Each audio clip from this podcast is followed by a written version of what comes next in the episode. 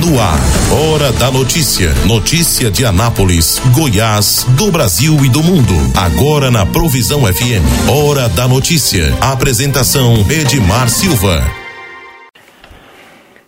Olá, estamos de volta com mais um programa Hora da Notícia. Hoje é dia 30 de maio de 2022. Começamos o nosso programa desejando a você uma boa semana, que seja uma semana de alegria, de paz, de prosperidade e muita saúde. Muito bem, o nosso programa Hora da Notícia está disponível na Mais FM 87.9 às 17 horas na Provisão FM e também nos aplicativos, no nosso podcast. Nós começamos o nosso programa destacando as notícias do esporte. Ok, o nosso Bola na Rede traz para você as informações do Campeonato Brasileiro. Final de semana teve Brasileirão e a gente vai a São Paulo com Humberto Ferretti com as principais informações do Brasileirão 2022. É com você, Humberto Ferretti. Fim de semana quente movimenta a tabela do Brasileirão, que tem um novo líder. Depois de oito rodadas, o Palmeiras assumiu o primeiro lugar. E o topo da tabela veio em grande estilo, com uma vitória num clássico, 1 a 0 sobre o Santos na Vila, e com um tropeço do ex-líder Corinthians, arquirrival do Verdão, e que caiu para o terceiro lugar. Isso porque o Timão também foi ultrapassado pelo Atlético Mineiro, novo vice-líder. Em casa, o Galo tomou um susto ao ver o Havaí abrir 1 a 0, mas teve sangue frio e buscou a virada para 2 a 1. Vale destacar que Palmeiras, Atlético Mineiro e Corinthians somam os mesmos 15 pontos e têm quatro vitórias cada. Assim, o que define quem é primeiro, segundo e terceiro é o saldo de gols. O G4 do Brasileirão ainda tem uma boa surpresa, o Coritiba, recém-chegado da segundona e que foi a 13 pontos ao bater o Botafogo por 1 a 0. Quem começou mal a competição, mas agora não perde a três jogos e se aproximou do G4, é o Flamengo. No Maracanã, o rubro-negro venceu o Fla-Flu de virada por 2 a 1 e chegou a 12 pontos em oitavo. Aliás, vale destacar que em um Brasileirão para lá de equilibrado, Apenas três pontos separam o líder do oitavo colocado. Outro time que se deu bem no fim de semana foi o Atlético Paranaense.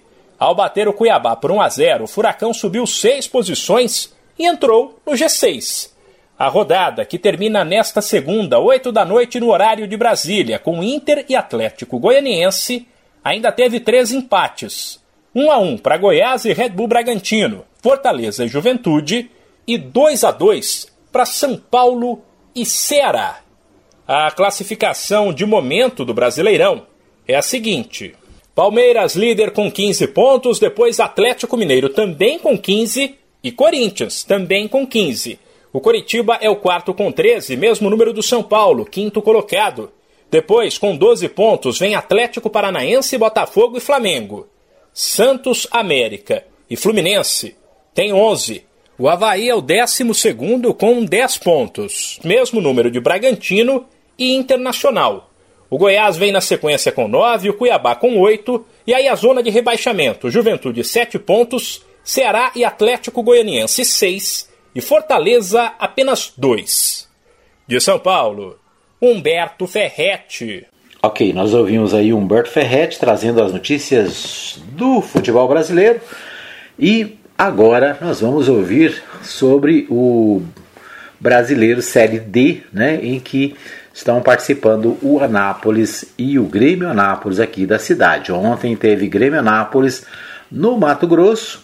Vamos ouvir o Antônio Silva ver o que aconteceu ontem em relação a essa partida, como está o Grêmio e a expectativa também para o Anápolis. Vamos ouvir o Antônio Silvio. Olá, ouvintes mais FM Programa Hora da Notícia. Olá, Edmar Silva.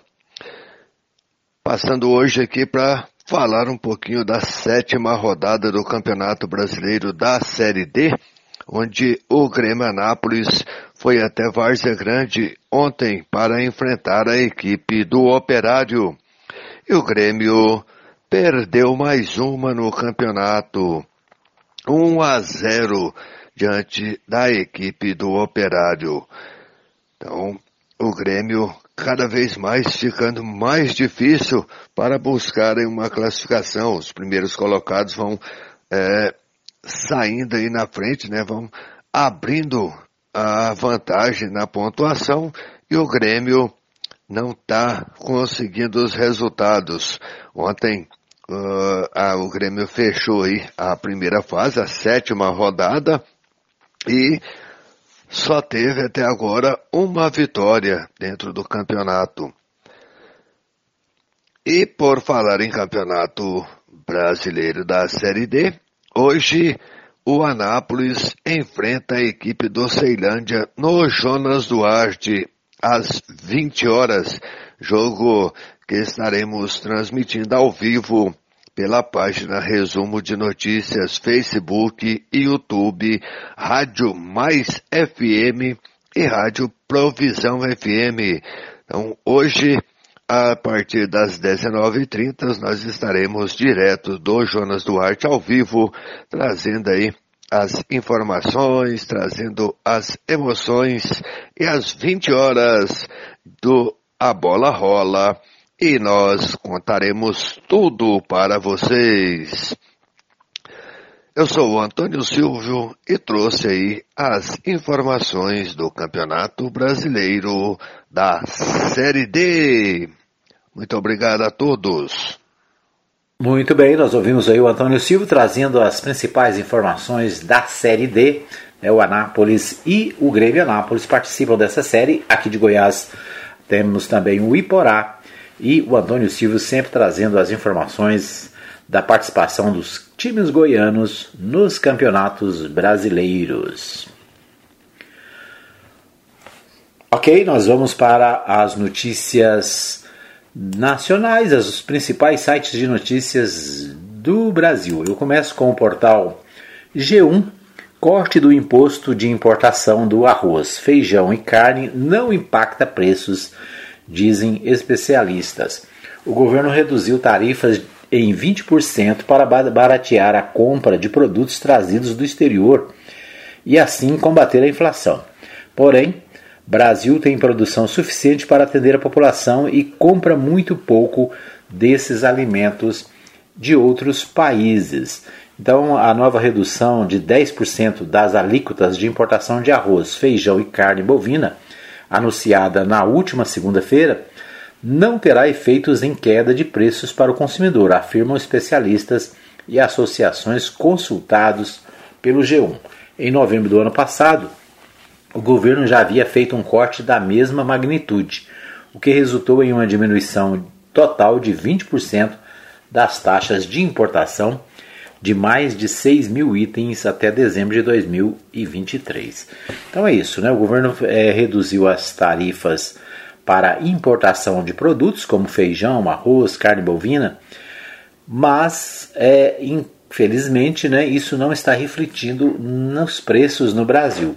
Uma das razões é que né, o Brasil produz em grande quantidade esses produtos. Né? Aliás, o Brasil exporta principalmente a carne, né, para, para a Índia, para a Rússia, né, para a China.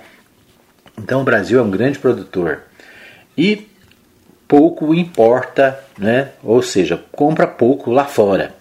Com isso, né, as mudanças na legislação acabam não refletindo na inflação brasileira, ou seja, a inflação continua altíssima, né? os preços continuam altos e você que está me ouvindo aí, né, sabe mais do que qualquer pessoa. Quando você vai ao supermercado, quando você vai ao posto de gasolina, né, quando você recebe a sua conta de luz, a conta de água, é, não há, né, é, só há surpresa ruim, né? Ou seja, os preços estão altos, a inflação está sem controle, o governo faz tentativas como essa de reduzir impostos de importação, mas isso acaba não influenciando, não ajudando na questão aqui da inflação brasileira. Lamentavelmente, né, há muitos anos a gente não via uma situação tão difícil, né, enquanto os preços sobem no supermercado, sobem no posto de gasolina, enquanto os preços crescem, né? E isso acaba influ influenciando, influindo, né, na sua, na nossa alimentação, na nossa, né? Basta abrir a geladeira para saber o que, como é que estão as coisas, né? Apesar disso, os salários não crescem, né? Os salários, muito pelo contrário, estão em queda livre. Né? O salário mínimo, por exemplo, já faz, em, já faz é, vários anos que não tem aumento real, né? tem, tem apenas a correção da inflação quando tem. Só que a correção acontece uma vez por ano, né? E os aumentos acontecem todo dia. Então fica é, cada dia o número de pessoas em dificuldade aumenta no país. Ok, vamos ver o que mais. Sobe para 87 o número de mortos por causa das chuvas no Grande, na, no grande Recife. Buscas chegam ao terceiro dia. Né? O principal ponto em que as buscas ocorrem é Jardim Monte Verde, região limítrofe entre a capital e Jaboatão dos Guararapes. Passa de 80 o número de mortos no estado. Então, mais uma tragédia no Brasil, né? Dessa vez no Pernambuco e as, chegar ao terceiro dia, nesta segunda-feira, as buscas de pessoas desaparecidas. Até agora já se constatou a morte de 87 pessoas em todo o estado desde a última quarta-feira. Né? Somente no Jardim Monte Verde, mais de 20 pessoas morreram soterradas e tiveram os corpos resgatados da lama. Entretanto, segundo o Corpo de Bombeiros, ainda há vítimas desaparecidas entre os escombros. É interessante, né, incrível como é, tem acontecido tragédias no Brasil. Né? Nós tivemos a tragédia, tragédia lá de Teresópolis, nós tivemos a tragédia lá de Minas Gerais, né? naquela é, questão lá da, da mineradora. Ou seja, grandes é, tragédias trazidas pela chuva ou pela negligência de alguns, né? E é interessante porque sempre afetam os mais pobres, né? São os mais pobres que estão nas situações de moradia inadequada, que moram nas periferias de forma inadequada, né? Em locais perigosos, em locais de inundação, em locais né, de, eh, montes que se desmancham, né? Ou seja, pessoas que moram em situação de perigo, né? em favelas, em locais inadequados para moradia. Por quê? Porque a política de habitação nacional brasileira ela é ruim, ela é fraca, né? A gente vê aí muitos empreendimentos imobiliários, muitas, né, muitas construções, mas normalmente são direcionadas a pessoas de renda média, né? nível médio, de pessoas de, de classe média acima. Enquanto os mais pobres acabam ficando na periferia em locais inadequados, né? na beira de rios, na beira, no caso lá do, de Recife, né? próximos ao mar, próximos aos rios, em lugares inadequados para moradia, né? o que acaba fazendo com que as tragédias aconteçam. Né? Além disso, tem o problema do lixo, né, que é colocado inadequadamente nos locais espalhados pelas ruas e pelas cidades. Ah, tem problema né, da, das construções irregulares, construções às vezes sem condições mínimas de, de sustentação. Então é isso, né?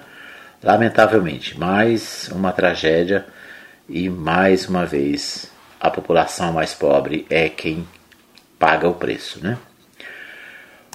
Ok, São Paulo começa a aplicar dose de reforço da vacina contra a Covid em adolescentes nesta segunda-feira. Segundo a orientação do Ministério da Saúde, a dose de reforço do imunizante deve ser aplicada em jovens de 12 a 17 anos, quatro meses após a segunda dose. Né? Então, a cidade de São Paulo né, é, já o estado de São Paulo, na verdade, né, começando a vacinar é, adolescentes, jovens e adolescentes, né, crianças e adolescentes, na verdade adolescentes a partir dos 12 anos, né.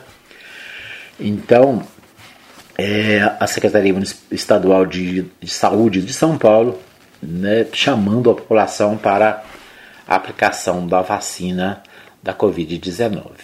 Por falar em vacina, né, os números da Covid estão aumentando, né?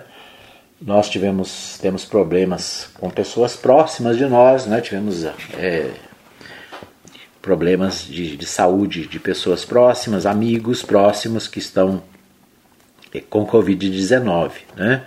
Provavelmente você também conhece alguém que está com a Covid. O que demonstra o quê? Que a doença ainda não está totalmente controlada e que por isso nós precisamos continuar tendo os cuidados, né, evitando aglomeração, evitando é, estar em lugares de forma desnecessária, né? Às vezes a, a, a população relaxou, o governo relaxou, está todo mundo muito tranquilo em relação à Covid, mas o fato é que ainda né, existem muitos casos e se você parar para pensar, você certamente vai se lembrar de alguém próximo que está enfrentando a Covid. É claro que quem se vacinou está em situação é mesmo ficando doente com situação mais branda, né?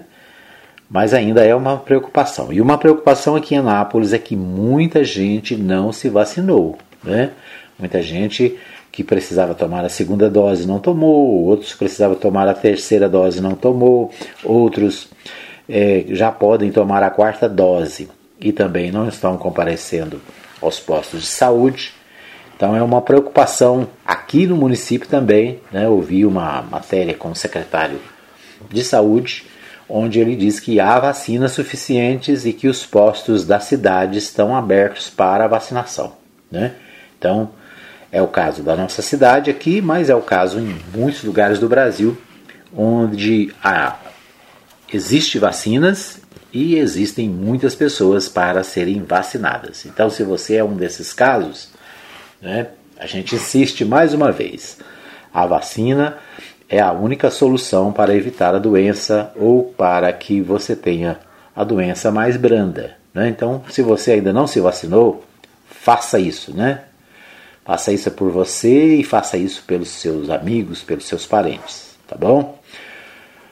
Muito bem, vamos ao Portal UOL. O Portal UOL destaca o seguinte: Bolsonaro enforca dias úteis e faz do lazer uma rotina em governo mal avaliado. Folgas e feriadões na praia, ida a estádios, motociatas e cavalgadas se avolumam nos três anos e cinco meses de mandato. Em três anos e cinco meses de governo, o presidente Jair Bolsonaro, do PL, aproveitou uma série de feriadões, folgas autoconcedidas e dias de expediente normal para converter em lazer ou praticar atividades sem relação exata com o cargo que ocupa.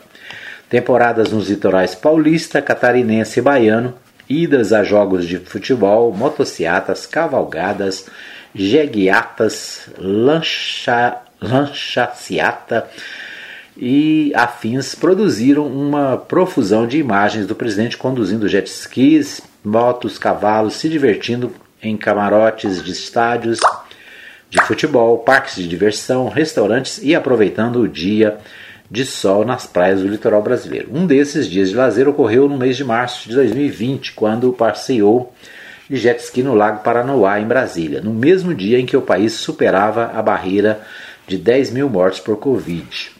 Então, uma matéria no jornal, é, no portal UOL, né, questionando as, as festas né, e os feriadões do, presidente, do presidente é, Jair Bolsonaro, enquanto o governo está mal avaliado nas pesquisas. Né? As pesquisas dos últimos dias mostram que a, a, o governo está muito mal avaliado né? Então, uma matéria criticando né, as ações do presidente Jair Bolsonaro. Ainda no portal G1, secretários estaduais se reúnem com Pacheco nesta segunda-feira para debater a criação de um fundo. Estados buscam preservar a arrecadação e defendem mecanismo de estabilização de preços já usado em outros países.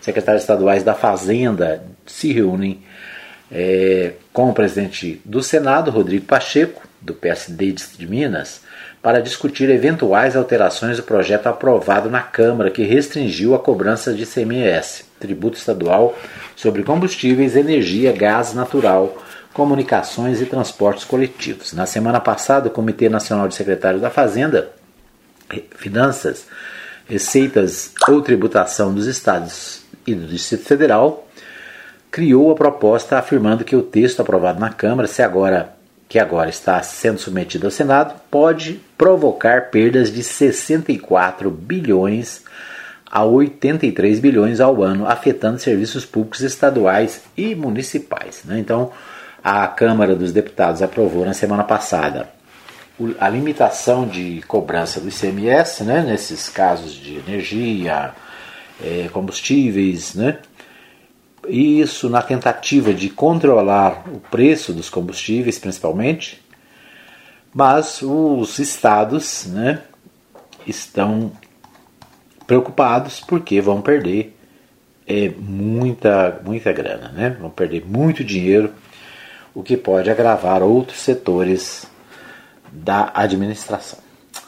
Muito bem, estes são os destaques do nosso primeiro bloco. A gente vai para um pequeno intervalo. Daqui a pouquinho a gente volta com mais informações aqui no programa Hora da Notícia. Fica aí que eu volto já já. Hora da Notícia. Todo mundo tá ligado. Pague Leve. Precisa fazer compras e está sem tempo? Faça sua lista e mande para nós. Entregamos na sua casa em toda a cidade. Mande para nós o seu pedido. WhatsApp 33143212. Supermercado Pague Leve. Avenida Ayrton Senna, número 804. Parque Brasília. Supermercado Pague Leve. O lugar de comprar barato é aqui. Transmaster, transportando com responsabilidade e segurança. Ligue agora mesmo e fale com Blades. Fone 62 98575 4992. Não perca as grandes rações, vacinas, medicamentos, ativos para pesca, terra e esterco para jardins e acessórios em geral. Agrofires, entrega 991 34 32 18 e 3314 3411. Avenida Arco Verde, quadra 34, lote 1, Jardim Arco Verde. Ana... Quero te ver, quero te ver bem. Quero ver o teu sorriso. Ver de perto, ver de longe quando eu te olhar. Te ver em todo. Atenção, a Ótica Formosa informa. Retornamos às nossas atividades com atendimento normal. Ligue e faça seu agendamento para atendimento através dos telefones 3702 9010 9 9315 3379. Consulta de vista para uso de óculos em optometria todas as quartas-feiras e aos sábados. Ótica Formosa, cuidando das suas vistas. Avenida Sebastião Pedro Junqueira, entrada da Vila Formosa, primeira etapa, ao lado da Igreja Universal. Que Deus abençoe a todos nós. Ótica Formosa, cuidando das suas vistas. Hora da Notícia. Todo mundo tá ligado. Muito bem, estamos de volta para o segundo bloco do programa Hora da Notícia. Hoje é segunda-feira, dia 30 de maio. O mês de maio está acabando, né? Isso aí. A metade do ano já está indo embora quase, né? É isso mesmo. Mas tudo bem, né? Bom, a gente começa o nosso programa trazendo para você, o nosso segundo bloco, né? Trazendo para você as notícias de Goiás e do Centro-Oeste, é claro, né? Os destaques aqui da nossa região através primeiro do meu amigo Libório Santos. Libório Santos fala direto de Goiânia, trazendo os principais destaques de hoje. É com você, Libório. Falta apenas um dia para o fim do prazo de entrega da declaração do imposto de renda. Homem mata filho com tiro acidental. Deputado quer incentivar a prática de corrida de rua. Eu sou Libório Santos, hoje é dia 30 de maio, segunda-feira, e esses são os nossos destaques. O prazo para inscrição no concurso público da Polícia Militar para os cargos de soldado combatente e músico termina nesta segunda-feira. São oferecidas 1.520 vagas. Ainda falando de concurso, em breve a Secretaria Estadual do Meio Ambiente vai promover a contratação de 35 técnicos ambientais e 63 analistas ambientais. A data ainda não foi definida. Uma mulher com distúrbios mentais estava desaparecida há quatro dias no município de Mara Rosa, norte do estado. Os bombeiros utilizaram-se de drone para as buscas e não tiveram sucesso, mas a mulher foi encontrada sem ferimentos por uma cadela dos bombeiros. Um adolescente de 15 anos morreu durante uma partida do campeonato de futsal da categoria sub-15 em Rio Verde, sudoeste de Goiás, possivelmente devido a um ataque cardíaco.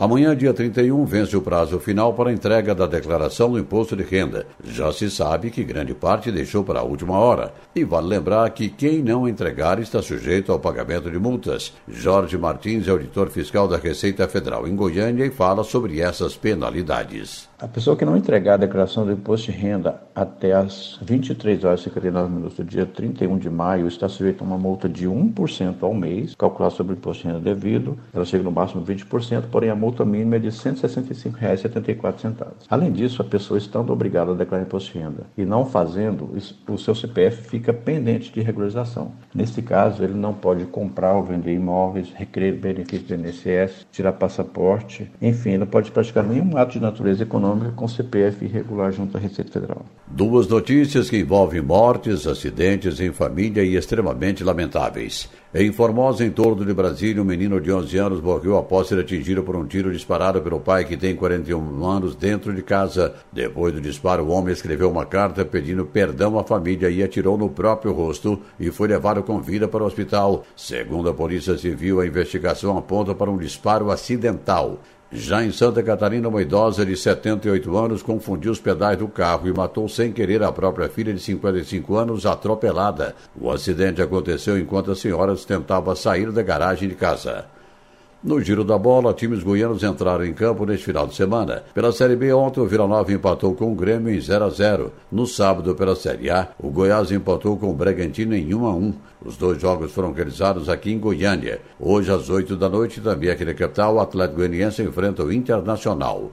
A Polícia Rodoviária Federal e a Guarda Civil de Jataí apreenderam uma tonelada e meia de maconha na BR-158. A droga estava sendo transportada numa caminhonete que estava parada numa estrada vicinal em situação suspeita, abandonada. O motorista não foi preso porque não estava no local.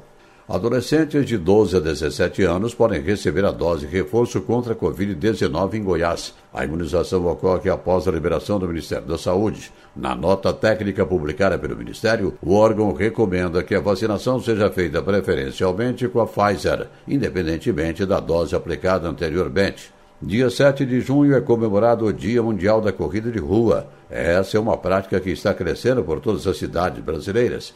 As pessoas se exercitando visando garantir uma melhor saúde, uma melhor qualidade de vida.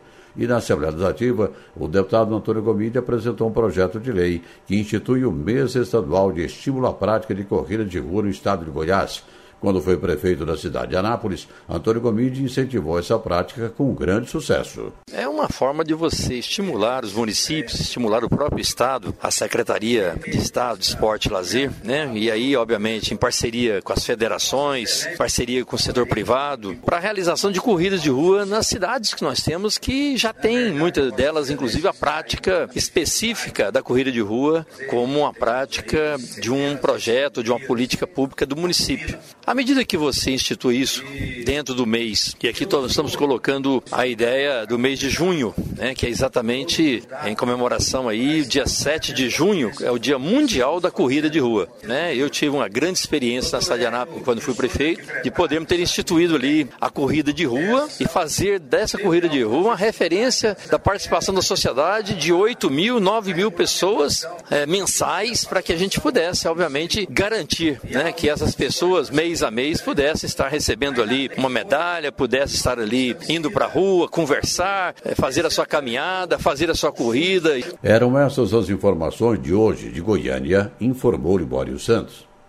Ok, nós ouvimos aí o Libório Santos trazendo as principais informações do dia para o nosso programa. Libório Santos está sempre com a gente, trazendo aí os principais fatos do Brasil de Goiás principalmente, né? E também, é claro, as notícias mais importantes do dia a dia aqui da nossa região. Bom, nós vamos a Goiânia com o jornal ver os principais destaques dos jornais de Goiás, né? Eu começo destacando o jornal O Popular. O Jornal Popular destaca aqui o seguinte: veja onde vacinar adolescentes com dose de reforço contra a Covid em Goiânia e Aparecida. Confira os locais de Goiânia e Aparecida que estão aplicando doses de reforço contra a Covid-19 em adolescentes de 12 a 17 anos, nesta segunda-feira, dia 30. Para receber o reforço é necessário ter tomado a segunda dose há no mínimo quatro meses, comparecer a um local de vacinação com documento de identidade, cartão do SUS e CPF, né? Ou CPF, né? Aqui não menciona, mas acho que mais no lugar do cartão do SUS o que precisa é do cartão de vacina, né?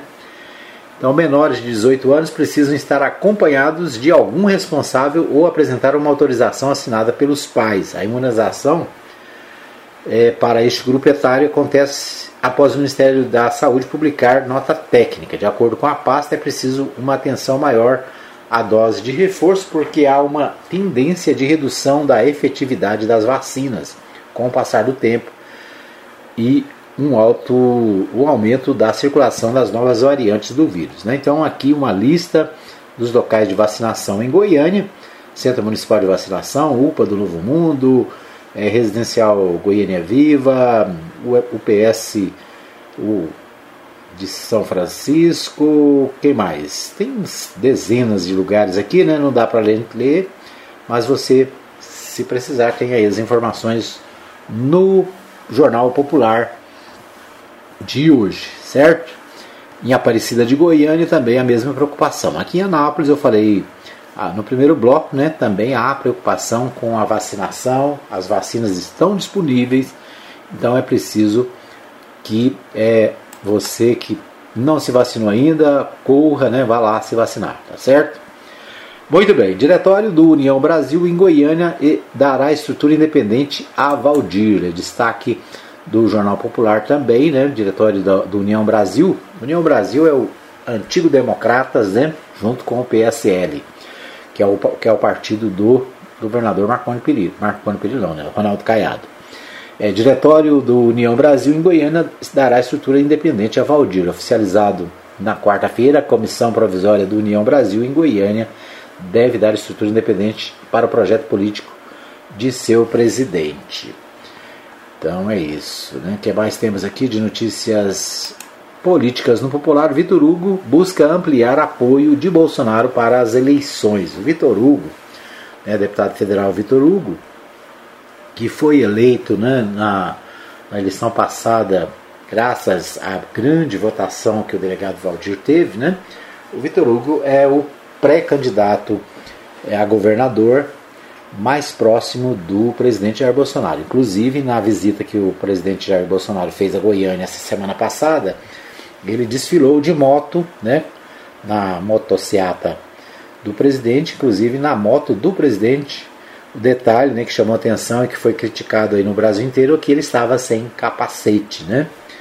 O Vitor Hugo estava sem capacete. Na mesma, no, no mesmo dia, vamos dizer assim, nos próximos ao, aos dias daquele caso lá no Nordeste, onde um um moço né, foi morto pela Polícia, Federal, pela Polícia Rodoviária Federal. E a acusação que ele recebeu inicialmente é que estava sem capacete. Né? O pré-candidato, portanto, ao governo do Estado pelo PL, deputado, tenta é, atrair bolsonaristas hoje em campos adversários e intensifica os ataques a potenciais aliados do presidente no Estado. Então, a a, campanha eleitoral de 2022 está na rua, né? O Vitor Hugo é o candidato mais próximo do presidente Jair Bolsonaro, embora outros estejam tentando se aproximar, como o próprio Ronaldo Caiado, né, que esteve afastado aí durante um tempo, principalmente na pandemia, mas agora tenta se aproximar, né? O próprio Gustavo Mendanha também quer o apoio do presidente, está fazendo questão de se declarar aliado né, próximo ao presidente. Mas o Vitor Hugo parece que é o preferido. Né? Aliás, a demonstração de carregá-lo na garupa mostra né, o, a determinação do presidente Jair Bolsonaro de apoiar Vitor Hugo em Goiás. É, Elias Vaz diz que PSB e PT não terão alinhamento automático. Né? O Elias Vaz é, presidente do PSB, o PSB que tinha lançado o ex-governador José Hélito como pré-candidato e semana, na semana passada acabou retirando essa candidatura, né, o José Hélito retirou a candidatura alegando que o PT estava demorando para se definir. Né, o PT havia marcado um encontro para o dia 28, né, sábado passado, e acabou adiando para, é, para frente. Né, e o, o José Hélito desistiu de ser candidato. Tá certo. Bom, o Diário da Manhã, vamos ver o que temos no Diário da Manhã. O Diário da Manhã, é, o destaque também para essa questão política, naturalmente, né? Deixa eu abrir aqui, estou abrindo errado.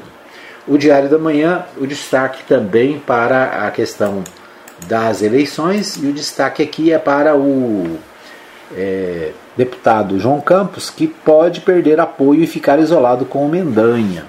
Então, o João Campos é candidato, pré-candidato ao Senado, né? E o Jornal Diário da Manhã destaca aqui é, a questão do Senado. Prefeito Rogério Cruz, deputados estaduais Jefferson Rodrigues e Rafael Gouveia, pré-candidatos a deputado federal e estadual e outras lideranças apoiam a reeleição de, do governador Ronaldo Caiado no União Brasil e rejeitam a aproximação com Gustavo Mendanha, do Patriota. Mesmo com as declarações públicas de lideranças do partido em Goiás, a exemplo do prefeito de Goiânia, Rogério Cruz, que já declarou apoio ao projeto de reeleição do atual governador Ronaldo Caiado, o presidente do Republicanos de Goiás, deputado federal João Campos, insiste em manter o seu projeto de disputar o Senado ao lado do pré-candidato ao governo de Goiás, pelo patriota Gustavo Mendanha. A intenção de Campos, no entanto, parece que não terá apoio do seu próprio partido, que sinaliza que vai priorizar as eleições proporcionais numa aposta de levar menos, pelo menos dois representantes da sigla para a Câmara dos Deputados e fazer primeira-dama de Goiânia até uma cruz de deputado estadual. Então é isso, né? O, as dificuldades do João Campos no na sua candidatura aí e as alianças para as eleições. Outro destaque do Diário da Manhã é o seguinte: sem alternativa, Marconi tem dificuldade para definir o projeto, visto por meio político como patinho feio nas articulações da Associação Estadual, sem conseguir despertar interesse de outras candidaturas e coligações em compor com ele, ex-governador Marconi Perillo tem insinuado em reuniões com assessores e apoiadores com a possibilidade de disputar o governo estadual nessas eleições. Então, o governador, é, aqui também destaque do Diário da Manhã. Elias Vaz, né? Saída de Eliton é resultado de indefinição do PT. Indefinição petista acerca da formatação da frente de esquerda com PSB e PCdoB PV foi o motivo da desistência do ex-governador José Eliton para concorrer ao Palácio das Esmeraldas este ano. A afirmação é do presidente do PSB, deputado federal Elias Vaz. A cúpula petista cancelou uma reunião que estava marcada para sábado 28, quando seria definido o apoio ao ex-tucano ou firmar a candidatura do professor Volmir Amado. Né? Então, também no Diário da Manhã, destaque para essa desistência do José Hélito. Bem, o governador Ronaldo, é, o governador, ex-governador Marconi Perillo esteve em Anápolis na sexta da semana passada, me parece que na quarta-feira, falou à imprensa local, né, e também falou da sua chapa e possíveis candidatos de Anápolis aqui na cidade. Nós é, vamos apresentar agora o áudio dessa, dessa entrevista, né? Eu quero agradecer ao radialista e, e repórter Cândido Filho, né, que encaminhou para a gente esse material da visita do Marconi Perillo aqui na cidade de Anápolis. Vamos ouvi-lo. Critério da representatividade, do comprometimento com a política e com Anápolis e com Goiás, a experiência, a renovação, inclusive o próprio partido, isso tudo pesou muito.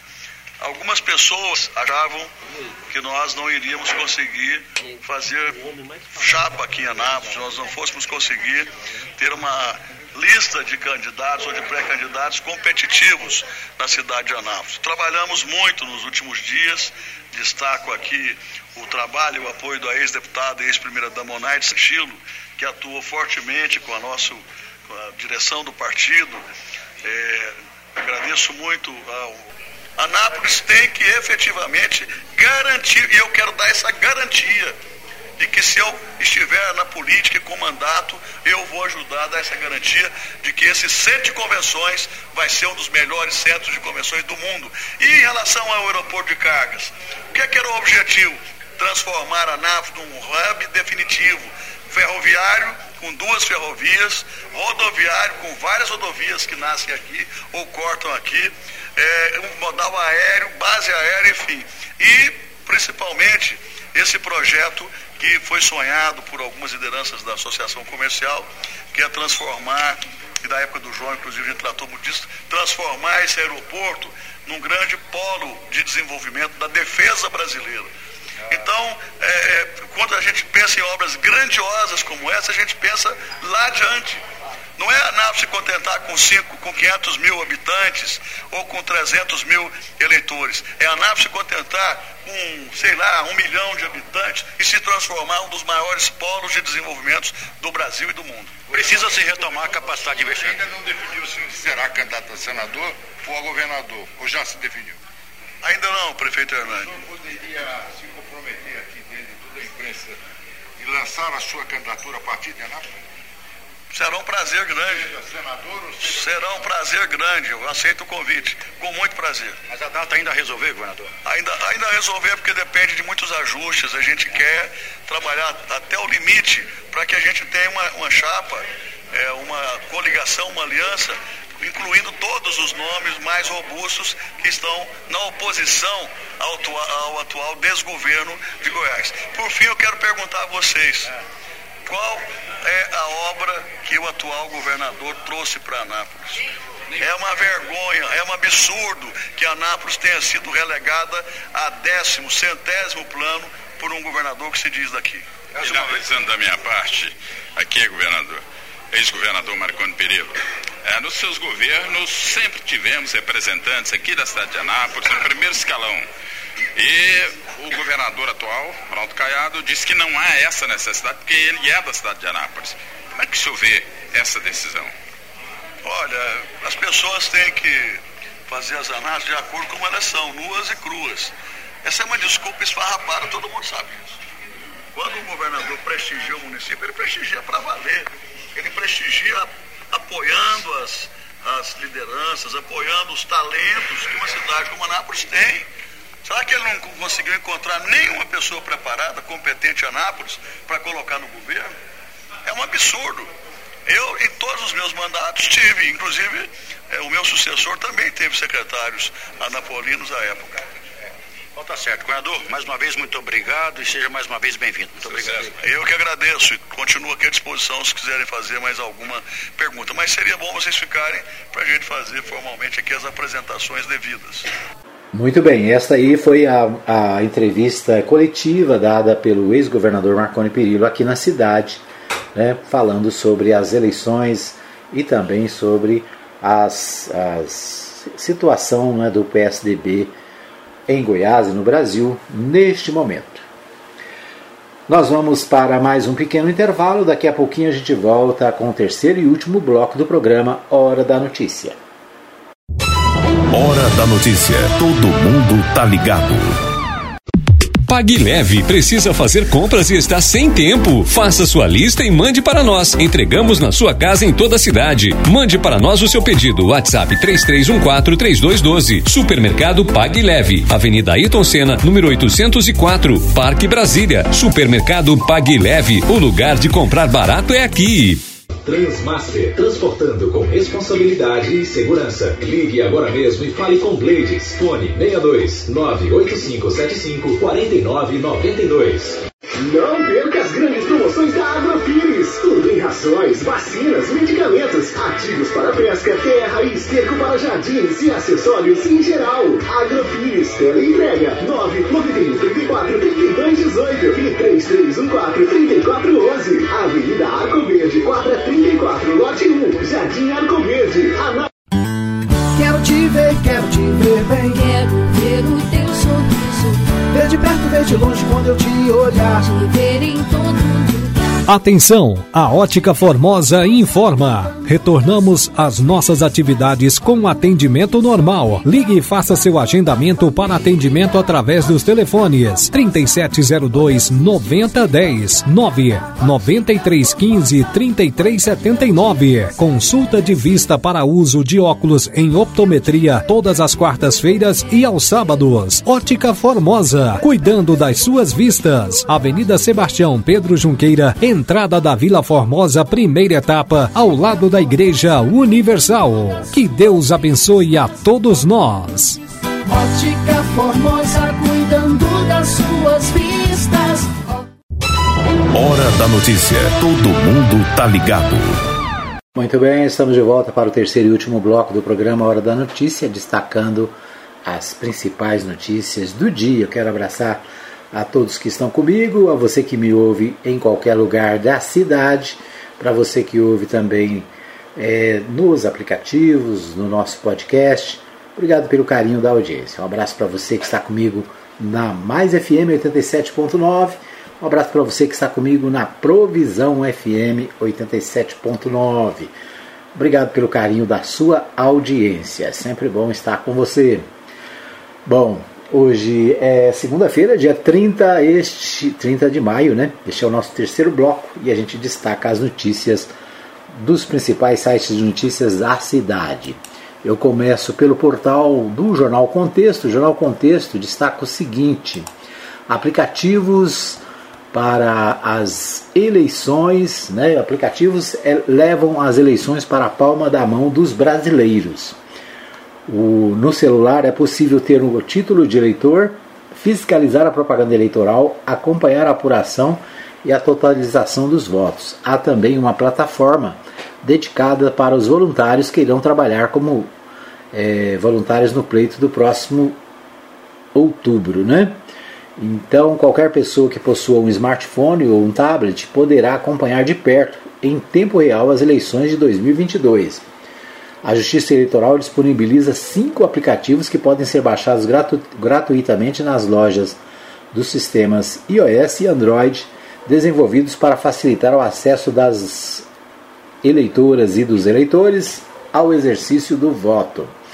Além de disponibilizar, disponibilizar uma série de informações sobre o pleito, é que elegerá o presidente da República, governadores, senadores, deputados federais, estaduais ou distritais. O primeiro, talvez mais importante deles, é o e-título. Uma vez baixado e feito o cadastro do usuário, o aplicativo passa a ser a versão digital oficial do título de eleitor, valendo como tal para os efeitos legais. Né? Então, o e-título é um aplicativo para smartphone que você vai ter o título no próprio celular, né? Lembra, toda, toda eleição é uma canseira, né? A gente precisa procurar o título porque não sabe onde está, porque a gente né, usa ele praticamente só na, na, na, época das eleições. Mas hoje, com a tecnologia, você pode ter o aplicativo e título e ter o seu título no celular, né, no smartphone.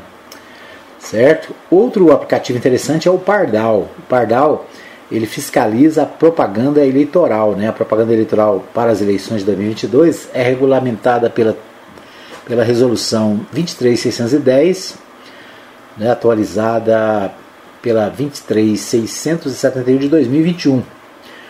Ou seja, qualquer tipo de irregularidade que você vê na rua, né, algum tipo de propaganda eleitoral irregular, pode ser denunciada também pelo aplicativo, né, pelo aplicativo Pardal é possível tirar a foto né, daquilo que você acha que está infringindo a lei eleitoral né, e encaminhar para o Tribunal Eleitoral.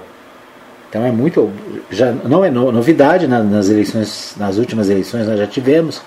Então o Pardal ele é um, um aplicativo de fiscalização. Né? Então qualquer pessoa pode tirar uma foto, por exemplo, de alguma coisa que veio irregular na rua, né?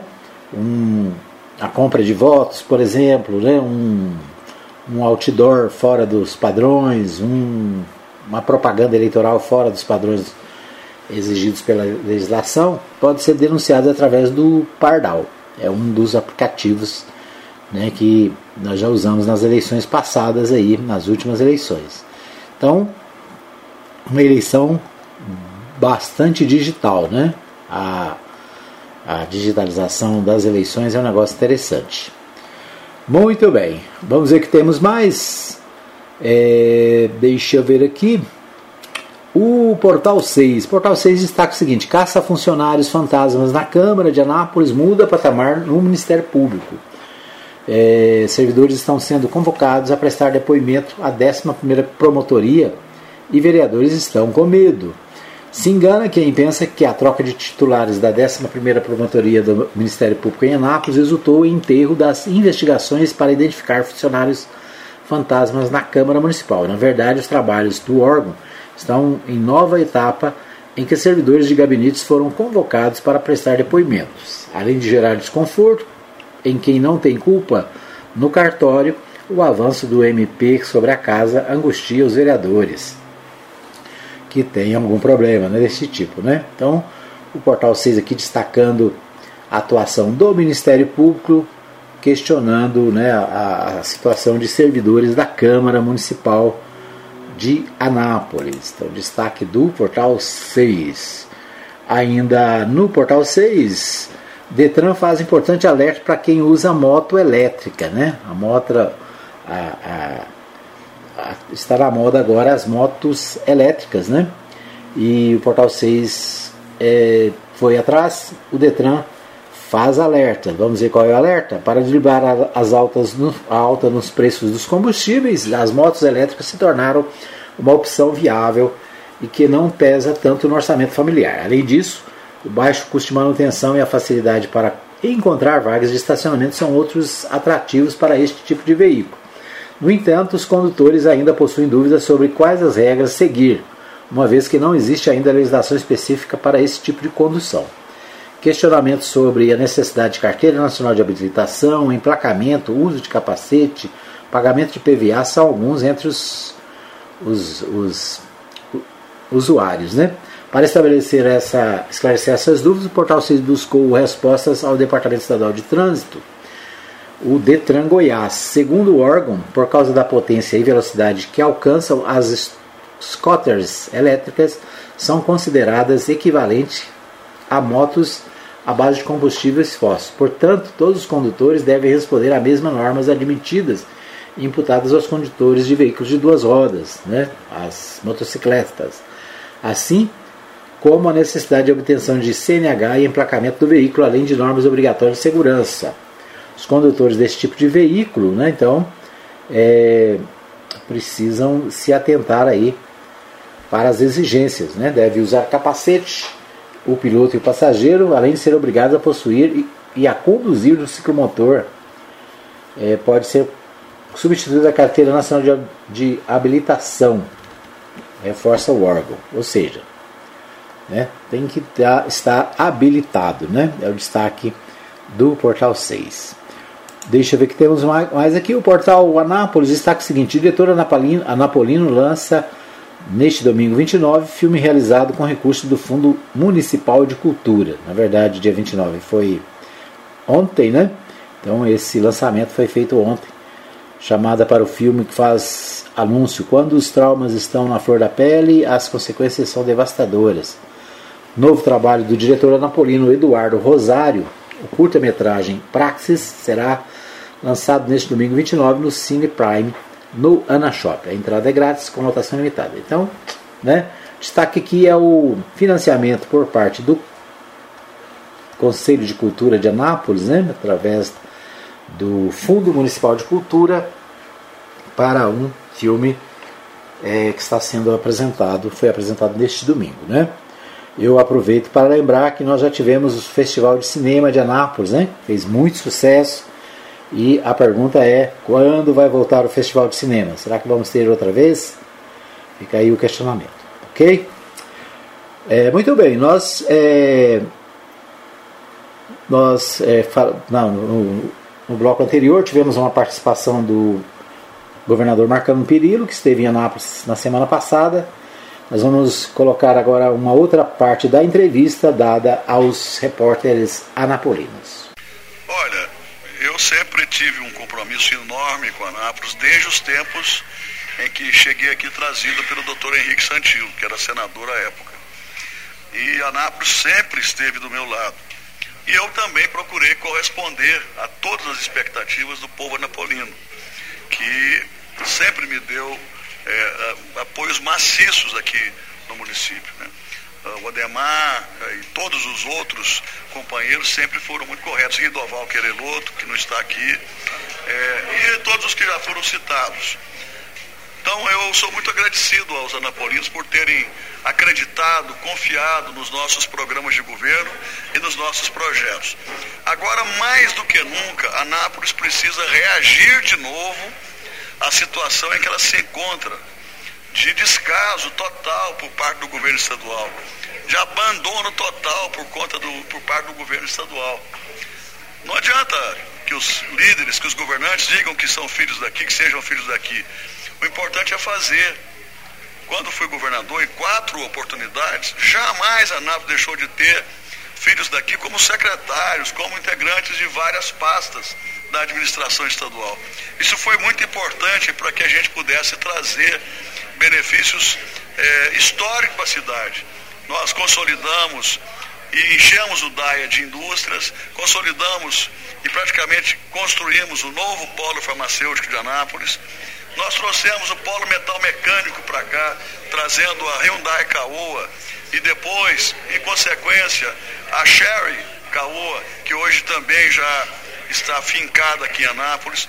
Nós criamos a UEG, juntando as faculdades pequenas que existiam, transformando a Uniana e as outras faculdades numa universidade robusta. Nós construímos o Hospital de Urgências de Anápolis, depois dobramos ele de tamanho. Nós ajudamos na infraestrutura de Anápolis, trabalhando e lutando fortemente pela duplicação da rodovia BR-060 entre Anápolis e Brasília, ajudando a destravar no Tribunal de Contas da União, no governo federal, essa importante rodovia, além de outras estaduais que a gente ajudou a viabilizar aqui na cidade. Nós contribuímos fortemente com o sistema de água, primeiro com o Piancó, depois com o sistema Capivari, com a ampliação do sistema de esgoto, é, enfim, não há uma área que a gente não tenha atuado para valer. Trouxemos os colégios militares, quatro, que são hoje os melhores do Brasil, segundo todas as estatísticas. Fizemos escolas novas, eu citaria duas aqui, Onofquinan e Herta Laser.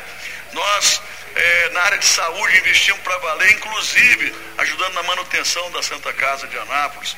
Nós ajudamos fortemente também na área da segurança, trouxemos o VaptVupt, trouxemos restaurante cidadão. Enfim, não há uma área que a gente não tenha atuado, e principalmente na área da geração de empregos e no social. Queria. Sim, vamos concluir aqui com o governador Marconi Pereira. Eu queria falar de duas obras fundamentais para Anápolis que eu deixei por último. Um é o centro de convenções.